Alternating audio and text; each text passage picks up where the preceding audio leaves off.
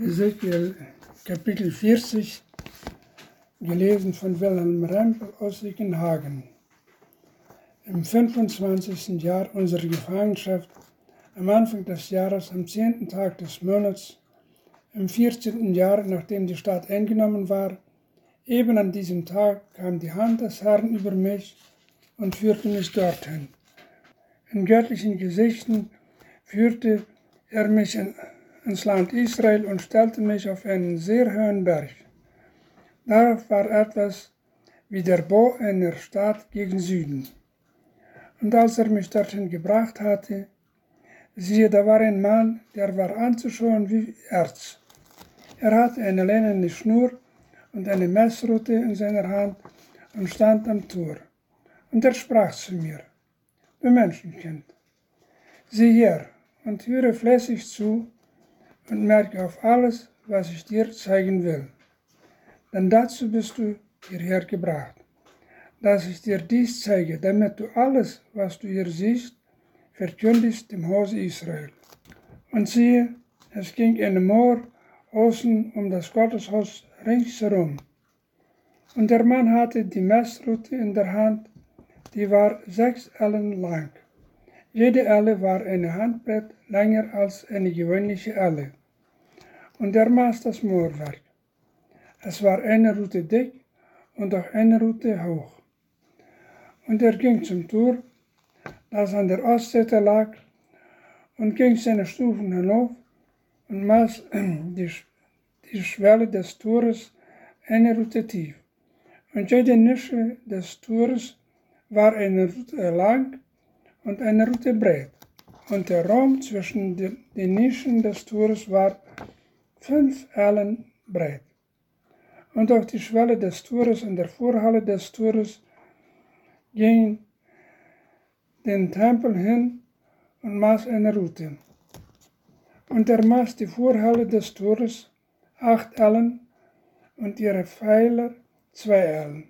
Und die Vorhalle des Tores lag gegen den Tempel hin.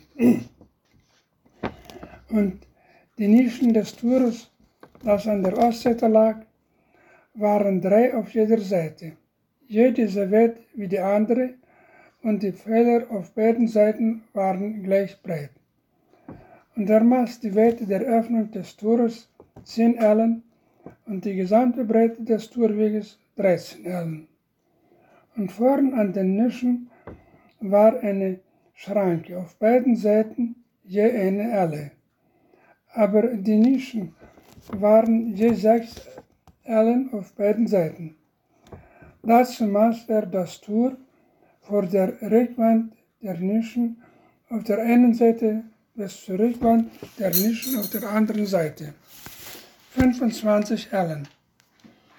Eine Öffnung lag der anderen gegenüber und er maß die Öffnung der Vorhalle 20 Ellen und bis zum Pfeiler des Tores reichte der Vorhof ringsum.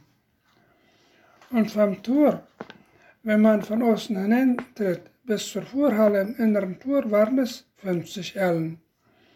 Und es waren Fenster mit Stäben davor an den Nischen nach innen am Tor auf beiden Seiten. Ebenso waren auch Fenster an der Vorhalle nach innen auf beiden Seiten.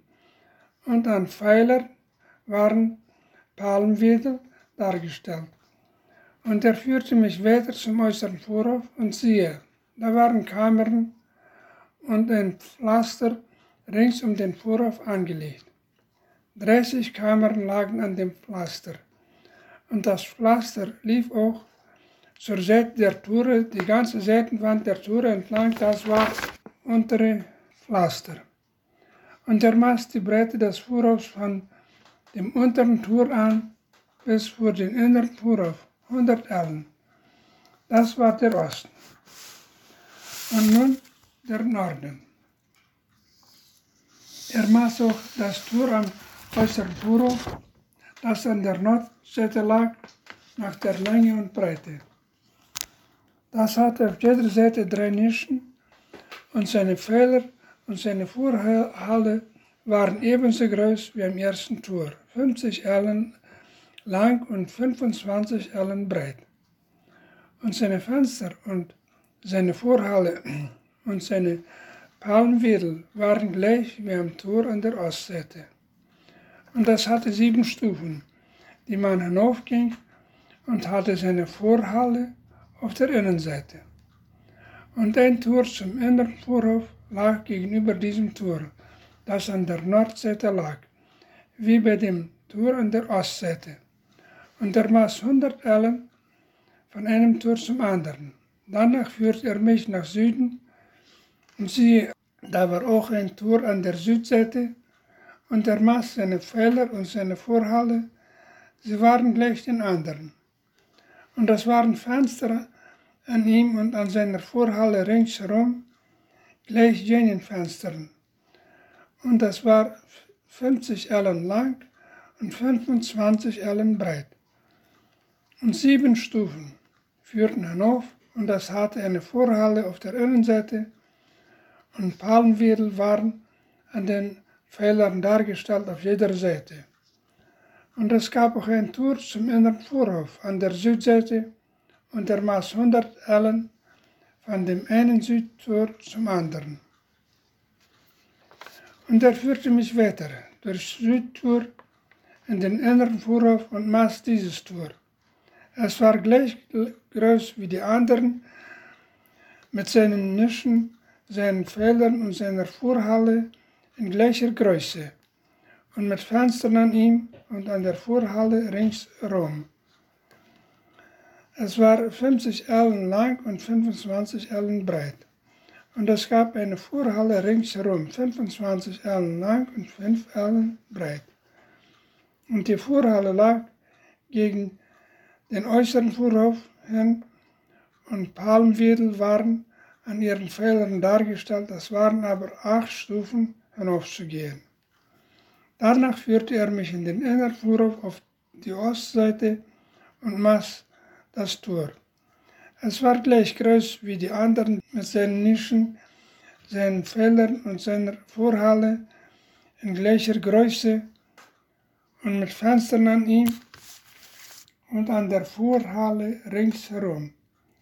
Es war 50 Ellen lang und 25 Ellen breit. Und seine Vorhalle lag gegen den äußeren Vorhof hin, und Palmwedel waren an ihren Feldern dargestellt auf beiden Seiten, und acht Stufen waren hinaufzugehen. Danach führte er mich zum Nordtor und maß es. War gleich wie die anderen, mit seinen Nischen, seinen Feldern, seiner Vorhalle und den Fenstern an ihm ringsherum.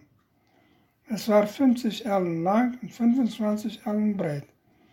Und seine Vorhalle lag gegen den äußeren Vorhof hin und Palmwedel waren an ihren Feldern dargestellt auf beiden Seiten und acht Stufen waren hinaufzugehen. Und an jedem Tor war eine Kammer. Und der Eingang war bei der Vorhalle des Tores. Dort wäscht man das Brandopfer. Und in der Vorhalle des Tores standen auf beiden Seiten zwei Tische, auf denen man die Brandopfer, Sündopfer und Schuldopfer schlachtet und außen an der Seite. Für den, der zum Tor hinaufgeht, nach Norden hin, standen zwei Tische und an den, der anderen Seite der Vorhalle des Tores auch zwei Tische. So standen auf jeder Seite des Tores vier Tische. Das sind zusammen acht Tische, auf denen man schlachtet. Und vier Tische zum Brandopfer waren aus gehobenen Steinen, je anderthalb Ellen lang und breit und eine Elle hoch. Darauf legt man die Geräte, mit denen man Brandopfer und Schlachtopfer schlachtet. Und Gabelhaken eine Handbreit waren am Gebäude fest angebracht an beiden Seiten. Und auf die Tische sollte man das Opferfleisch legen. Und außen vor dem inneren Tor waren zwei Kammern im inneren Vorhof die eine an der Seite neben dem Nordtor. Die schaute nach Süden, die andere an der Seite neben dem Südtor, die schaute nach Norden.